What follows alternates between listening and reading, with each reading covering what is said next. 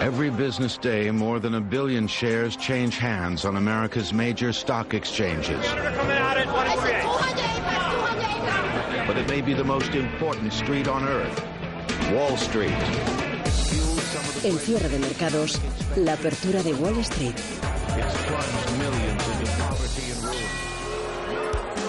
Los futuros de Wall Street apenas se han movido durante la mañana y aunque la jornada es más proactiva en Europa, todos esperan recibir las órdenes oportunas desde Nueva York. Los movimientos empiezan siendo algo modestos y todo hace indicar que el acuerdo comercial queda muy lejos y que todo sigue en punto muerto. Así que lo normal es que los inversores duden de si estamos a precios atractivos para comprar, para vender o si es mejor esperar al siguiente tuit de Donald Trump. Desde luego, la inversión en la curva de tipos no hace cambiar de opinión a los inversores institucionales.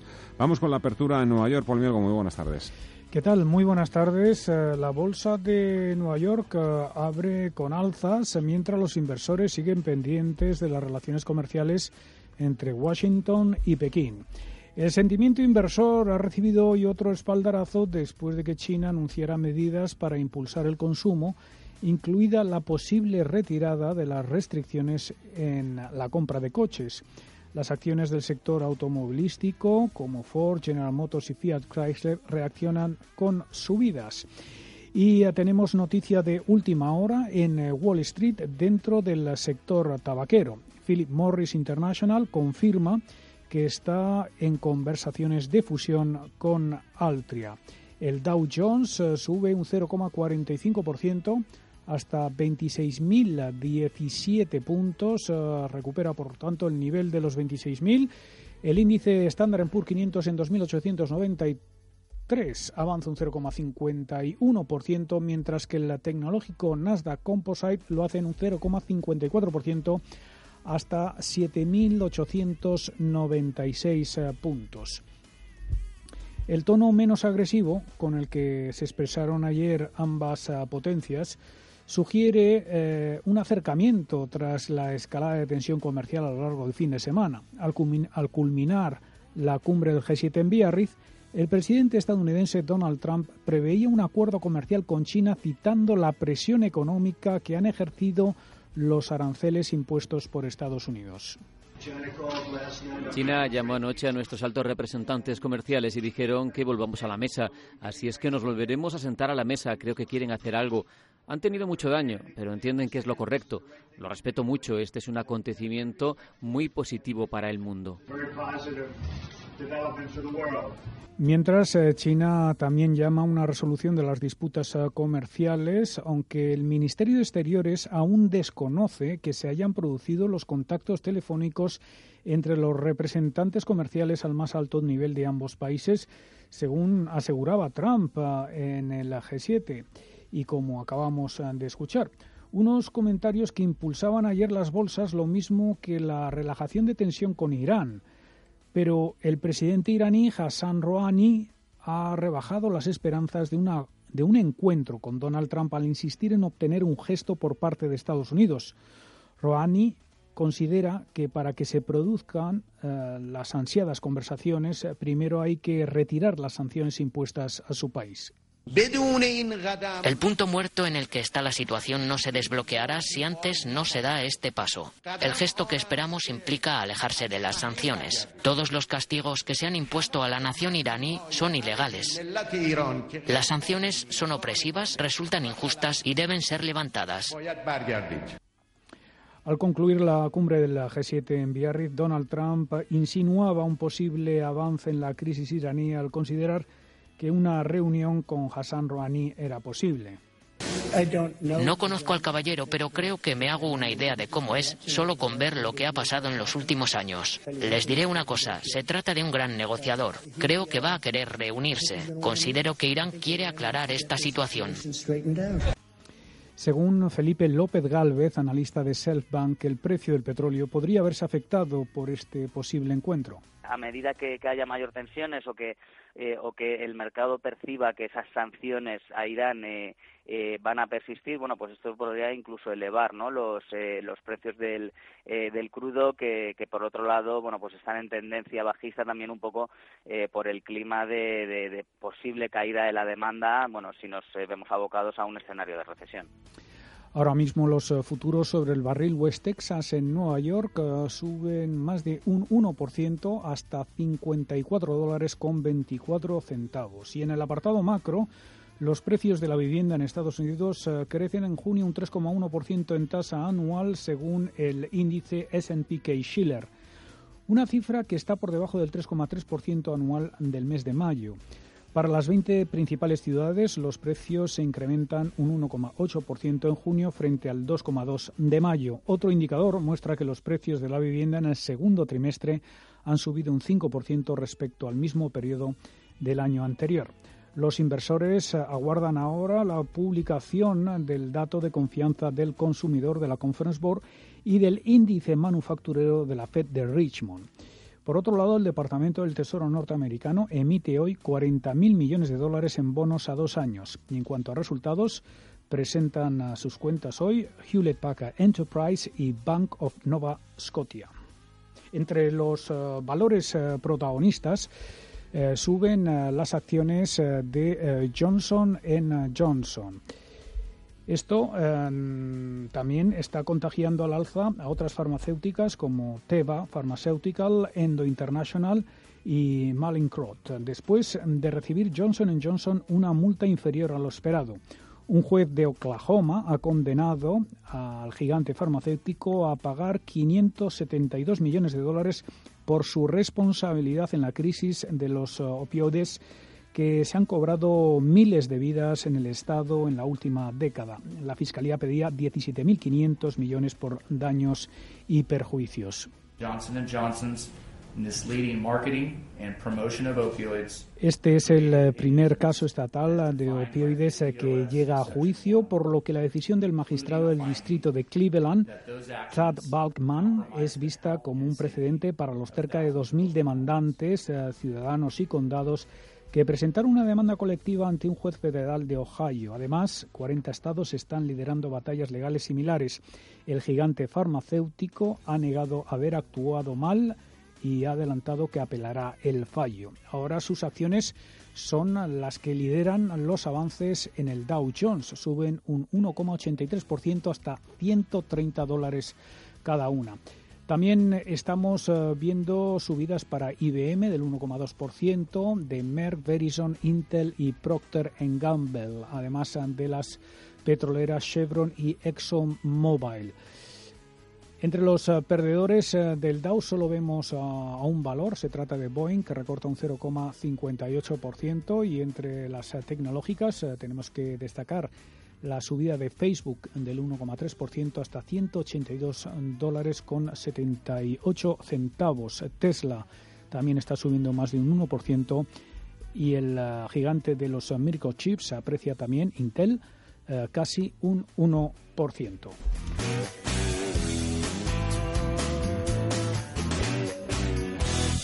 Buenos días. ¿Qué tal está? Siéntese. Efectivamente, este verano Renta 4 vuelve a lanzar su promoción de verano. Sí, pero... Claro, claro. 1% de regalo sobre sus aportaciones. Sí, pero... Por supuesto, como siempre. Sin límite de cantidad. Ya, pero... ¿Y si este verano además un balón de playa? ¿Ah? Perfecto. ¿Te imaginas un verano sin balón de playa? Una playa sin balón es como un verano sin tu 1%. Por eso este año lo podrás tener todo. Te damos el 1% de ahorro sobre tu aportación sin límite de cantidad. Y además, llévate un balón de playa. Consulta las bases de la promoción en tu oficina o en r4.com. Renta 4 Banco, tu banco especialista en inversión. Bontobel Asset Management calidad suiza con el objetivo de obtener rendimientos superiores a largo plazo. En Bontobel Asset Management siempre estamos a la vanguardia de las inversiones activas en bonos y acciones. Para más información, entre en nuestra página web bontobel.com barra am. Bontobel Asset Management, su especialista global en fondos de inversión. Citas. La tiranía totalitaria no se edifica sobre las virtudes de los totalitarios, sino sobre las faltas de los demócratas. Albert Camus. En Intereconomía, cierre de mercados, ahorro, inversión y mucho más. Con Fernando La Tienda. Últimamente todo lo que sucede o pasa en el mercado pasa por China, que es la que lleva realmente la iniciativa estos días como hoy mismo, con nuevas medidas de estímulo por parte del gobierno central para que los chinos pues no dejen de consumir ¿eh? y no dejen de gastar, no dejen de comprar. De todas maneras, lo que estamos viendo es que pasamos del subidón al bajón con extrema facilidad, cuando lo que abunda es el, escepticismo. Por supuesto que Trump no es el único problema. El final del Brexit parece que se acerca, la debilidad económica europea ya es más que inquietante y hasta la gran locomotora necesita que la ceden, aunque para eso haya que, que pasar por encima del todopoderoso Bundesbank. Por no seguir hablando de Italia, que es hoy la que toca la bandurria en esta orquesta europea y que puede presumir de tener los políticos más negligentes de Europa junto con los nuestros. Hay quien dice que el Banco Central Europeo no tendrá más remedio que comprar acciones para que el molino siga moliendo y ya nadie le tilda de loco por decir esas cosas. Sea aquí que el fondo soberano más grande del mundo, el de Noruega, quiere bajar su ponderación en Europa, incluida la bolsa española, donde tiene nada más y nada menos que 9.000 millones de euros y de esa cantidad 2.500 en el sector de utilities y otros 2.500 en la banca. El anuncio no se va a llevar a la práctica de forma inmediata, pero dice mucho de este fondo de un billón con B de dólares que prefiere llevarse parte de su dinero hacia Estados Unidos y hacia otros emplazamientos norteamericanos antes que a Europa. Ana Ruiz, muy buenas tardes. Buenas tardes. Y no ha sido el único, el mayor banco privado del mundo, UBS, se ha vuelto a poner bajista en la bolsa. Así es, US con 2,48 billones de dólares en activos ha decidido infraponderar la bolsa en sus carteras por primera vez desde la crisis. La razón principal, según han confirmado, es que consideran prudente reducir la exposición de sus clientes a la guerra comercial y a las múltiples incertidumbres políticas que amenazan, dicen, al mercado. Solo en agosto la devaluación del yuan, Argentina, Italia, la curva de tipos, el Brexit o incluso la contracción de Alemania han provocado varios sustos en las bolsas y aunque hasta ahora los índices han resistido y siempre han sido capaces de recuperarse, esto puede cambiar si grandes inversores como VS deciden reducir sus posiciones en las bolsas mundiales. Sin embargo, el banco privado suizo no va a vender todas sus posiciones en bolsa ni aconseja hacerlo a sus clientes. Desde la entidad tampoco consideran que estemos en un momento en que los inversores vayan a tirar la toalla en masa en la bolsa con ventas masivas que hundan los índices, pero lo que sí tienen claro desde el banco es que no podremos ver subidas sostenidas en las bolsas desde estos niveles, al menos de momento, y por eso dicen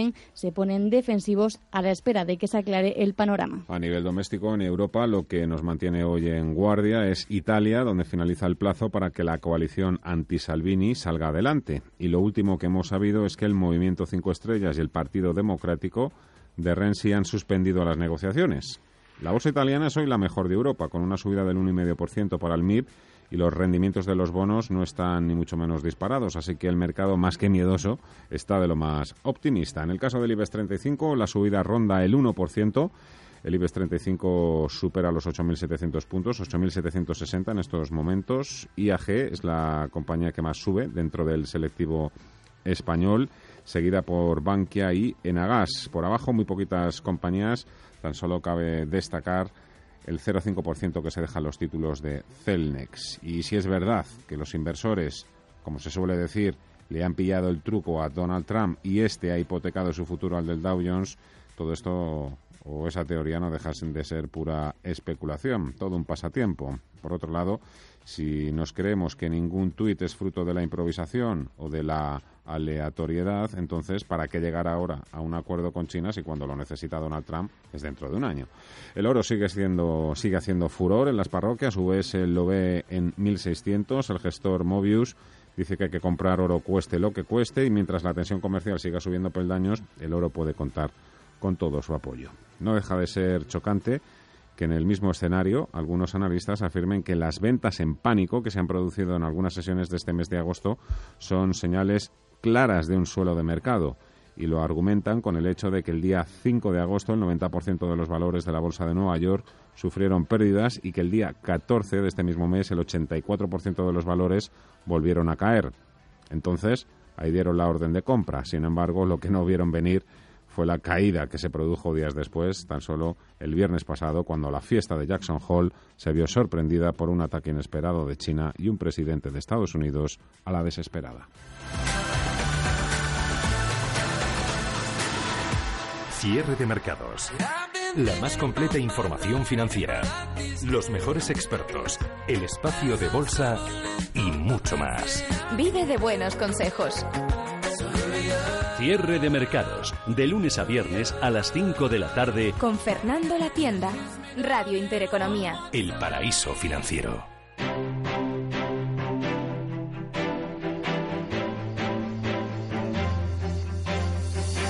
A la espera de saber si tenemos fumata blanca hoy en Italia, los índices siguen hacia adelante.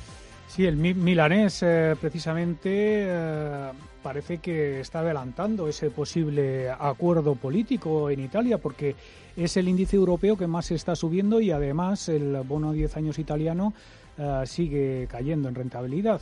El índice bursátil sube un 1,44% y se acerca al nivel de los 21.000 puntos. La bolsa española, al igual que el resto de plazas europeas, agradece también la relajación de las tensiones eh, comerciales. El IBEX eh, consolida el nivel de los 8.700 puntos, está ahora exactamente en 8.753, subiendo un 0,86%. En Frankfurt el DAX se anota ya casi un 1% hasta 11.769 puntos. La bolsa de Londres vuelve hoy a, la actividad tras la festividad de ayer y eh, recupera el tono alcista. El FT100 eh, está cerca de los 7.100 puntos y París en 5.390 puntos para el CAC 40 parisino avanza un 0,7%. Felipe López Galvez, analista de Selfbank. El mercado está un poco digiriendo toda la información ¿no? que nos ha llegado del, del G7, que yo creo que ha sido un encuentro bastante eh, fructífero, si bien es verdad, bueno, pues que no ha solucionado evidentemente 100% ninguno de los frentes abiertos, bueno, yo creo que sí que ha ayudado a rebajar la tensión entre Estados Unidos y China, entre la propia eh, Unión Europea y Estados Unidos, incluso, bueno, podría dar pie a una reunión entre, entre Trump y el presidente de Irán, que es, eh, era algo impensable, ¿no?, hasta hace poco.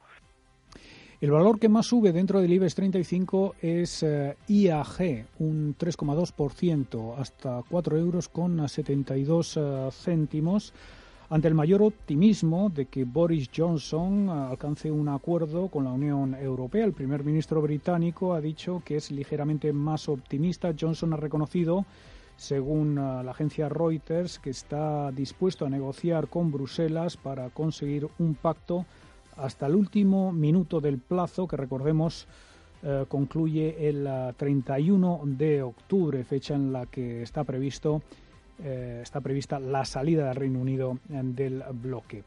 Hoy también destacan las subidas de las utilities. Tenemos Enagas con avances del 2,28%, Endesa un 1,73% arriba, Naturgy un 1,69% y también Acciona un 1,26%.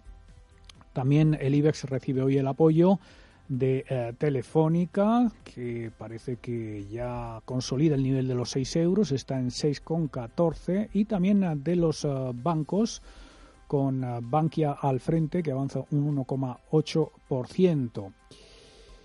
Mediaset está subiendo en torno al 0,33%. Vivendi quiere votar en la Junta de Accionistas de la próxima semana en contra de la propuesta de Mediaset que pretende fusionarse con su filial española para crear uh, Media for Europe, una sociedad holding en Holanda. Pablo García, director de Divascon Alpha Value. Está claro que Pinchen Boloré no le hace mucha gracia los planes eh, que están acometiendo en Mediaset. Para los accionistas de Mediaset España, desde luego es una buena opción este Media for Europe, que se llama, la nueva compañía fusionando las filiales italianas y españolas de, Mediaset, pero nada más que Vivendi, de hecho, ya ha presentado un recurso judicial ante un tribunal de, Milán para evitar que se le prive de ese voto en la Junta Extraordinaria de, Mediaset. Lo hemos visto numerosas compañías eh, francesas, italianas, ¿no? La verdad es que es muy complicado que se entiendan, pero entendemos que Vivendi tiene todo el derecho a, poder eh, ejercitar eh, su derecho de, voto en la Junta Extraordinaria. Mediaset supera ahora mismo los 6 euros por acción, está avanzando un 0,4%. Dentro de los eh, valores perdedores eh, tan solo figuran dos en rojo. Se trata de Bankinter, que recorta un 0,33% hasta 5 euros con 35 céntimos, e Indra, que pierde un 0,22% hasta 6,83 euros. Nos fijamos en el mercado de eh, deuda. Tenemos al eh, bono español eh, rentando en 0,091%, el italiano que sigue cayendo hasta 1,15% y el Bund alemán en el menos 0,67%. Para el mercado de divisas eh, estamos viendo al euro repuntando ligeramente, cambiándose en 1,1106 eh, dólares. Y en el mercado de futuros eh, del petróleo, el West Texas avanza un 0,7%, superando los 54 dólares. Y el oro también sigue ejerciendo como valor refugio ante las incertidumbres geopolíticas y comerciales. La onza se aprecia un 0,25% hasta 1.541 dólares. Siempre que he tenido un problema, mi divorcio, la herencia de mis padres, la cláusula al suelo de mi hipoteca, he confiado en Durán y Durán Abogados. En Durán y Durán queremos ayudarte. Nos importa tu caso. Encuéntranos en www.duranyduranabogados.com o en el 900 833 020. 900 833 020. Durán y Durán. Abogados de confianza. En Radio Intereconomía, los domingos, de 8 a 9 y media de la mañana, Inolvidables, las canciones de tu vida, con Rocío Gómez Tortosa. En la radio se dicen cosas que no se pueden olvidar. Ten el boli preparado para apuntarlas. Inolvidables, las canciones de tu vida. Hay analistas que reconocen que estos bandazos desgastan hasta los mejor entrenados. La presión es más fuerte que nunca y hay auténticas bombas de relojería que, que, van andando con dos patitas a trabajar. Aunque se desconocen las cifras oficiales, la Organización Mundial de la Salud ha incluido en la lista internacional de enfermedades el síndrome del trabajador quemado. Llega el veranito, el calor, las terrazas y la playa, esa vía de escape que todos los trabajadores necesitan para desconectar del trabajo y del estrés acumulado durante todo el año. No hay duda, el estrés afecta a la mayoría de españoles, lo dice el Instituto Nacional de Estadística, que cifra en el 59% el porcentaje de población afectada por ese mal tan popular. Pero Nielsen eleva el dato español al 84% en un escenario internacional en el que la Organización Mundial de la Salud califica el estrés como la epidemia global del siglo. Estoy muy quemado, necesito vacaciones o no puedo más son algunas de las frases que durante estos días escucharán muchos compañeros de trabajo y es que la realidad es que el estrés es el el gran enemigo del trabajador, Lilian Ospina Martínez, psicóloga. Sí que es un motivo de consulta por el que se acude. Sin embargo, puede ser que estemos estresados y no lo sepamos, efectivamente, como acabas de decir, porque muchas veces el estrés lo que tiene es eh, como un efecto silencioso. Es algo que nos ocurre, tenemos un malestar interno que nos impide mm, manejarnos bien en las relaciones interpersonales o incluso nos produce muchos problemas de salud y no estamos siendo conscientes de lo que nos está pasando. Por eso es muy bueno eh, acudir al especialista. Además, aunque estar quemado no es algo nuevo para cientos de trabajadores, un 10% del total según los expertos, si lo es desde hace poco tiempo que quienes lo sufran comiencen a reconocerlo. De hecho, la Organización Mundial de la Salud ha admitido que el síndrome del trabajador quemado ha entrado por derecho propio en la clasificación internacional de enfermedades, un paso de gigante que lo reconoce como enfermedad profesional, por lo que las organizaciones deberán de implementar planes de prevención a partir del 1 de enero de 2022. Esther González, profesor de Recursos Humanos del EAE Business School.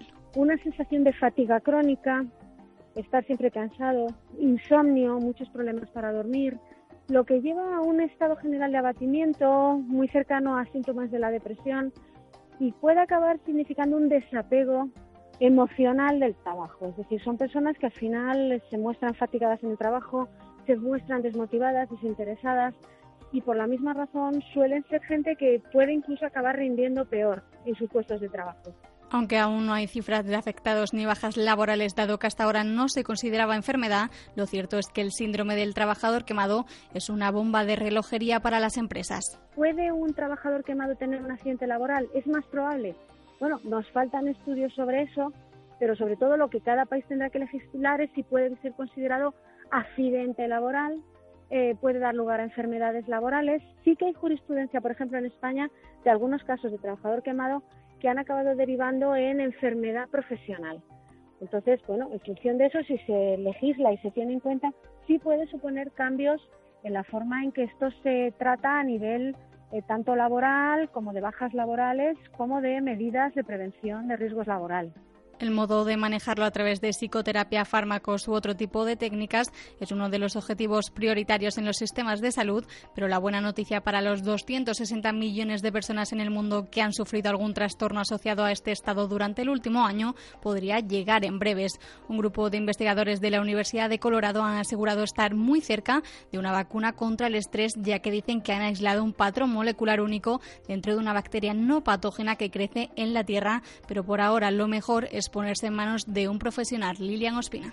Entonces, claro, la combinación de todos estos elementos, pues al final afecta individualmente y es cada persona que tiene que trabajar sus propios conflictos, sus propios problemas para resolver luego los, eh, o sea, para su impacto en la vida laboral. Pero si queremos saber qué profesiones son las más estresantes dentro del mercado laboral, la exigencia física y la interacción con el público son las características más comunes de las profesiones que están arriba en el ranking. Según un estudio de un portal norteamericano, los militares y los bomberos estarían en los primeros puestos, completan el podio de los trabajos más estresantes los pilotos de avión por las exigencias que suponen estos puestos de trabajo. Después de estos tres, le siguen los policías, los profesores, los coordinadores y organizadores de eventos y justo después estaríamos nosotros los periodistas con un escenario malo de contratación. Las profesiones que están de cara al público las profesiones que tienen plazos suelen ser profesiones que, que, tienen, que sufren mucho de estrés